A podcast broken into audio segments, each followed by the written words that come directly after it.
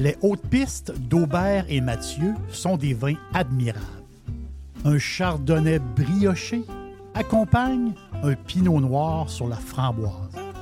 Ils sont offerts à moins de 20 Je lance l'invitation. Goûtez les hautes pistes.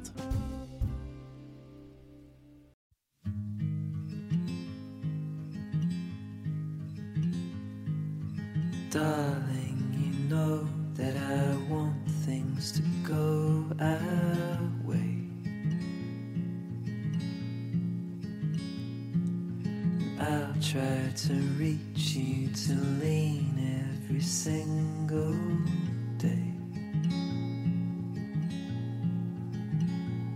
I wanna be somebody that you wanna love. Don't wanna reach for another, wanna color your world.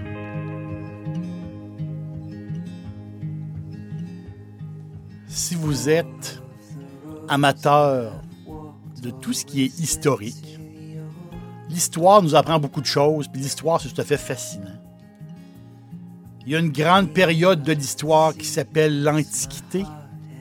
Et justement, dans l'Antiquité, il y a une période de 2000 ans dans l'Antiquité euh, qui, nous ramène à la société romaine. On l'a vu plusieurs films au cours des années. On l'a vu, eu plusieurs séries télé. La société romaine, elle nous a apporté beaucoup d'informations, justement, et c'est très fascinant, euh, cette société-là. Au départ, Rome n'était qu'un village, un petit village de la péninsule italienne. Et en mille ans, ce village est devenu une métropole. Une métropole dominante qui a, à un moment donné, imposé sa vision à des millions de personnes autour de la Méditerranée. En 476, après Jésus, l'Empire romain d'Occident disparaît, submergé par les armées barbares qui sont venues du nord de l'Europe. Et de l'autre côté, l'Empire romain d'Orient, lui, a euh, dominé encore Pour comprendre justement ces deux empires, l'Empire romain d'Occident et l'Empire romain d'Orient, ben, je vous suggère un podcast qui se nomme Empire, un podcast que euh, je pense que vous allez euh, aimer. Donc, regardez, euh, cherchez dans mes podcasts de l'aubergiste, le podcast qui s'appelle Empire. Donc, la civilisation romaine, ça n'a pas été toujours un empire. L'empire, c'est vers la fin. Au début, c'était une monarchie. Ensuite, été une république. Pour finalement, finalement devenir, porter le nom d'empire qui, euh, qui était euh, immense. hein. C'était une force militaire et une force aussi commerciale. Lorsque la Gaule, la France, fut conquise par Jules César, les échanges commerciaux furent très développés et, à un moment donné, entre Rome et la Gaule, beaucoup d'échanges commerciaux, et même il fallut mettre des règlements, des règlements pour protéger les prix et protéger la, production, parce que la Gaule faisait beaucoup de production et ça faisait de l'ombre, justement, au, euh, peuple euh, romain. Donc, on parle ici de production, surtout production de vin. Donc, le bon jus, dans cette époque-là, le bon jus venait de la Gaule. Et, autrement dit, euh, il s'est passé quelque chose. C'est qu'au début, le transport était très difficile parce que les transports se faisaient en amphores. Donc, amphores, donc des, des contenants. euh, il y avait, des amphores pour contenir le grain, des amphores pour contenir le vin. Et c'est des contenants très, très pesants. Et ce qui s'est passé avec les années, mais les Romains ont utilisé justement la technique des tonneaux, parce que les tonneaux viennent, c'est une invention gauloise ou celte, si je peux dire. Donc les Romains, par la suite, ont utilisé les tonneaux, beaucoup plus pratiques pour le, pour le transport. Pendant l'Antiquité, pour faire du vin, ben, il fallait fouler aux pieds. On le voit encore aujourd'hui. Pour s'amuser, certains vignerons ont fait des fêtes du vin l'automne. On va fouler le vin aux pieds pour s'amuser. C'est pour. Ça rappelle des traditions du temps. Mais dans le temps, c'était comme ça. On foulait aux pieds. Le jus s'écoulait, tout simplement, par euh, un, genre de, un genre de canal. Et ensuite, le marc, donc la peau, les pépins, la rafle, les tiges, étaient pressés à leur tour avec des gens de gros bio, c'est-à-dire des troncs d'arbres, pour represser ça. Donc les techniques, quand même, étaient quand même spectaculaires pour l'époque. Il n'y avait rien. Donc ils s'organisaient, puis ils réussissaient justement à faire, faire, des, euh, à du vin. Les Romains, c'est ça qui est particulier, c'est que les Romains buvaient beaucoup de vin si on se fie aux, historiens, on parle de 1 litre par jour. C'est quand même, euh, c'est quand même particulier. Un litre par jour de vin. Mais euh, c'est de la manière qu'il buvait. Donc, le jour, le matin, il prenait du vin le matin, mais le matin, euh, dans la journée, il prenait du vin, il mélangeait le vin avec de l'eau. Et en soirée, on, y allait avec du vin pur, si je peux dire. Pourquoi qu'il mélangeait le vin avec de l'eau? Il mettait une dose de vin pour deux doses d'eau, si on, fait le calcul. Mais le vin servait d'antiseptique. C'est-à-dire, vous savez, le vin détruisait le développement des agents infectieux. Donc, c'était un antiseptique naturel parce que euh, dans ce temps-là, beaucoup de puits étaient contaminés. Donc, il y avait des puits que, les gens se servaient pour euh, s'abreuver. Il y a des puits que l'eau était so-so. Euh, Donc, avec le vin, le vin servait comme d'antiseptique pour, euh, pour l'eau. Donc, c'était pour, eux, pour eux, c'était pratique. Et les gens de la haute société romaine, eux autres, ben, ils parfumaient leur vin. Donc, ils mettaient des herbes, des épices. Et les, ces classes-là de personnes plus élevées ben, aimaient parfumer euh, leur vin. Mais là, on est. Le vin vient de la Gaule et s'en va vers justement Rome. Il y avait deux voies navigables. Il fallait transporter les amphores. Il fallait transporter par la suite, plus tard, euh, les tonneaux. Donc, les voies navigables, permettait le transport, était la voie de l'Ouest, donc la Garonne, le Tarn, si on regarde la carte de la France. Donc ça serpente l'intérieur de la France, ces rivières-là, ces fleuves-là qui serpentent. Et l'autre voie navigable, ben, c'est le Rhône, hein, l'axe nord-sud, justement. Et là, là ce qu'on va faire, c'est qu'on va, on va aller rejoindre, justement, le peuple gallo-romain qui qui travaillait justement dans les vignes. On s'en va, on monte le Rhône et on s'en va dans le Vaucluse. Le Vaucluse, on est à l'intérieur des terres, on monte le Rhône et là on arrive dans le Vaucluse. C'est le Vaucluse, c'est la Provence sculptée dans les montagnes. J'ai aimé cette expression-là. Et justement, à des endroits, il y a des belles plaines. Entre les montagnes, entre les pics de montagnes, il y a des très, très belles plaines verdoyantes. Et là, beaucoup de vignobles. Beaucoup, beaucoup de vignobles. Et là, justement, un village qui s'appelle Gigondas. Gigondas, c'est un petit village de 500 habitants. Mais aussi, Gigondas, c'est un AOC, une appellation d'origine contrôlée. Et euh, l'AOC a pris le nom du village. C'est un coin de pays formidable. Et là, si on regarde le village de Gigondas, justement, on voit, puis j'aime l'expression ici, un village entouré de dentelles. Mais ces dentelles-là, ben, c'est les, ils appellent les dentelles de Montmirail. Montmirail, c'est des, c'est une chaîne de montagnes, mais c'est comme des pics toutes des pics, des montagnes très pointues. Et le look, quand vous regardez le village de Gigondas et cette région-là, quand même assez spectaculaire de voir tous ces pics rocheux.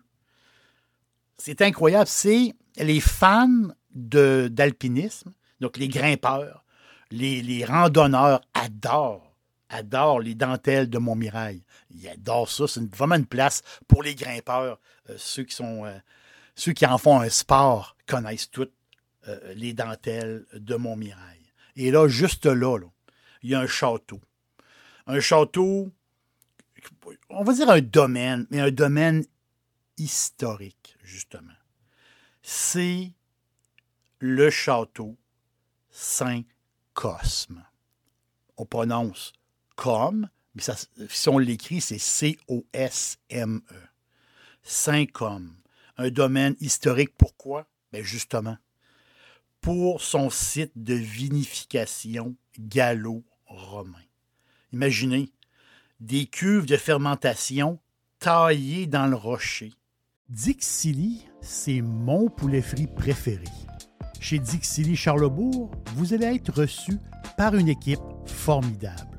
Le restaurant offre beaucoup d'espace à l'intérieur comme à l'extérieur avec son vaste stationnement. Un poulet frit débordant de saveurs tout à fait extraordinaire.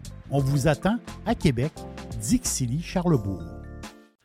Et qui existe toujours. Et donc, cet endroit-là, c'est l'histoire. C'est une partie de l'histoire du, euh, de la Rome, de l'Empire romain en France. Donc, c'est incroyable. Et tout, est intact. C'est ça qui est vraiment euh, formidable. C'est possible de visiter justement le château Saint-Côme. On peut le visiter en semaine. Je crois que la fin de semaine, euh, c'est pas, pas possible. Mais en semaine, c'est possible de visiter. Et justement, ça nous donne une idée de ce qui était la vie justement de ses ancêtres, de ces ancêtres-là gallo-romains, comment ils fonctionnaient. Tout à fait fascinant, euh, incroyable. Donc le château a été acquis en 1490, deux ans, c'est drôle, quand on regarde les dates, c'est toujours incroyable, deux ans avant que Christophe Colomb débarque en Amérique. Donc depuis 1490, c'est 15 générations de vignerons qui sont passés euh, au château Saint-Côme. C'est incroyable. C'est une histoire familiale qui remonte à la nuit des temps.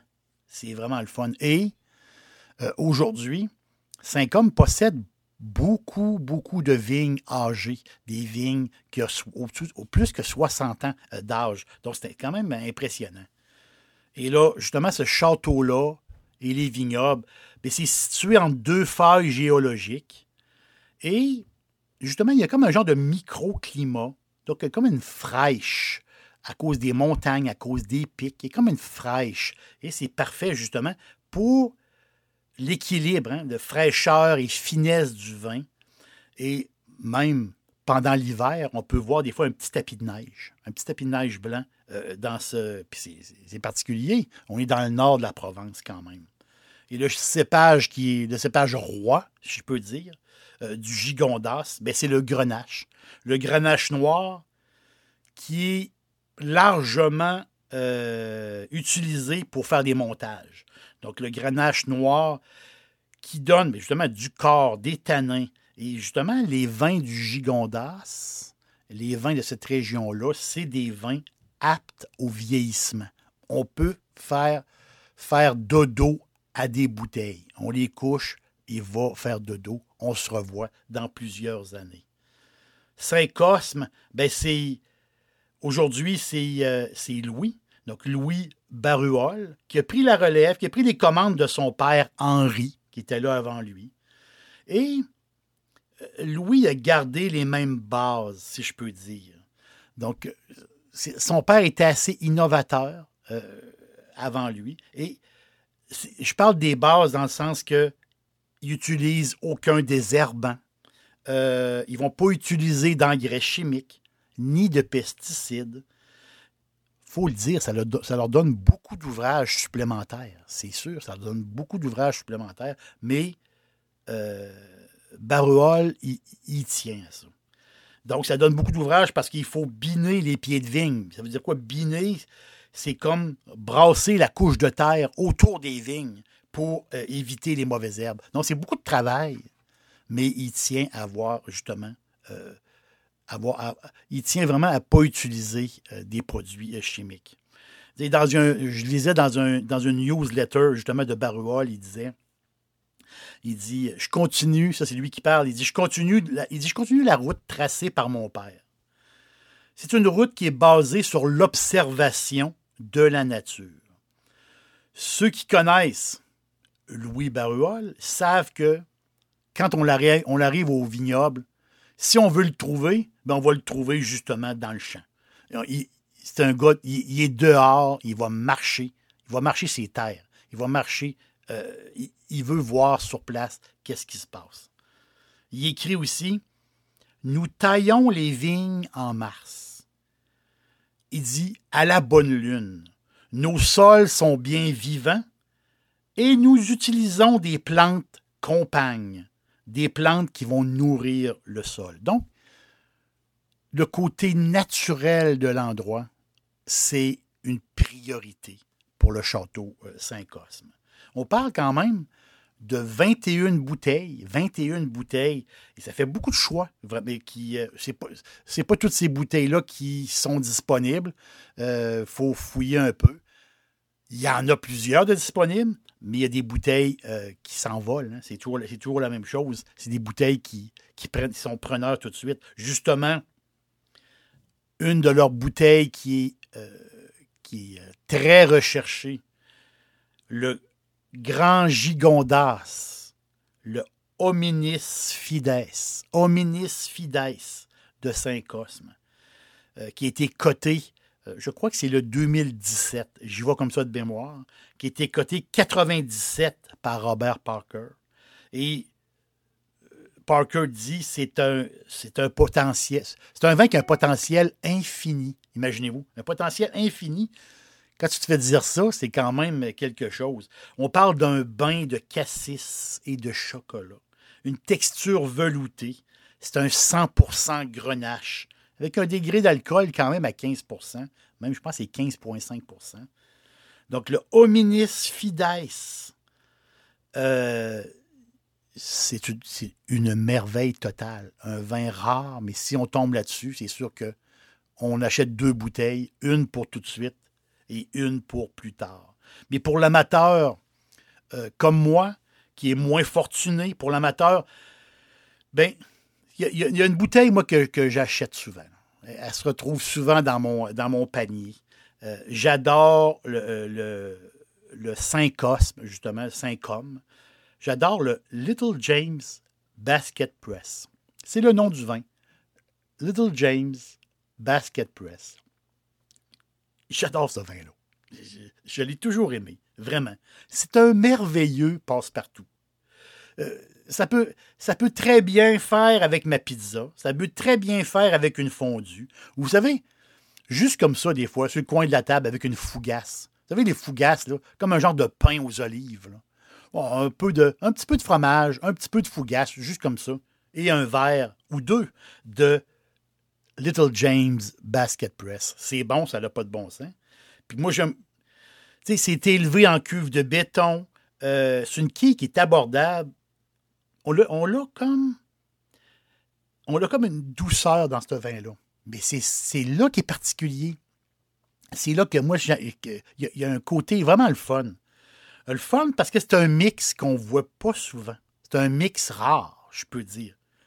Un mix grenache et pinot noir. 60% grenache, 40% pinot noir. Donc, vous savez, la douceur du pinot qui vient comme à côté un peu le grenache, c'est vraiment, on peut dire, un rouge féminin. Je vais le dire comme ça. Un rouge féminin, très, très bon, dans justement, dans les petits fruits, tanin souple. C'est formidable. Moi, je suis un client régulier du Little James Basket Press comme je vous dis, pour moi, c'est un, un passe-partout.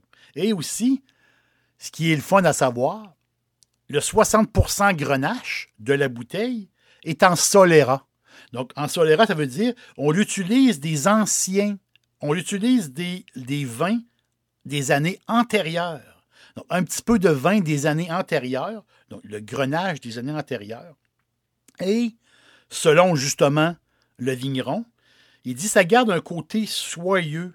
Il y a comme un côté justement un peu pâte d'amande, si je peux dire. Il y a comme un petit côté d'amande qui, qui, ressort de ce vin-là, de ce vin rouge-là.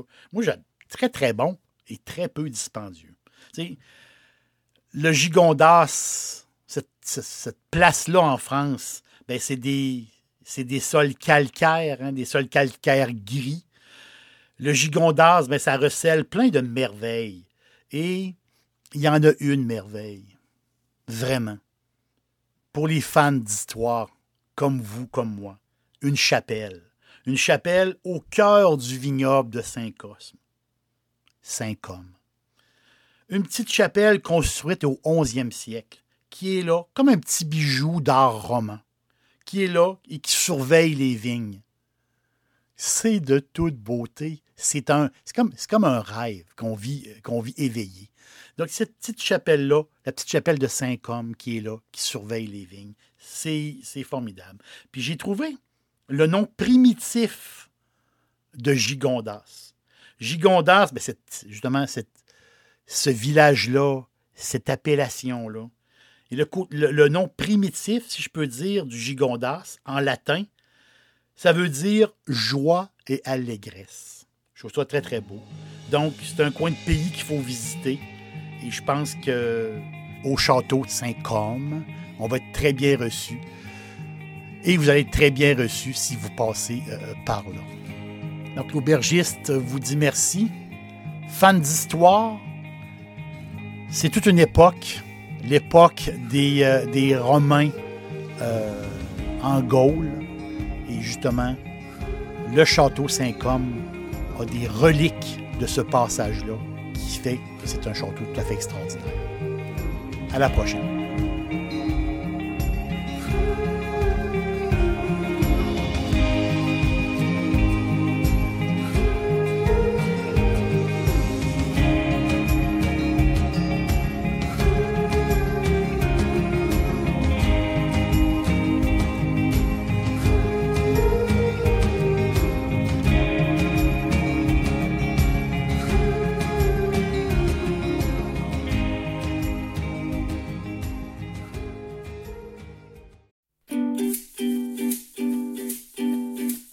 Suivre au quotidien, cherchez Jerry l'aubergiste sur Facebook, Instagram, X et TikTok et bien sûr sur jerrylaubergiste.com.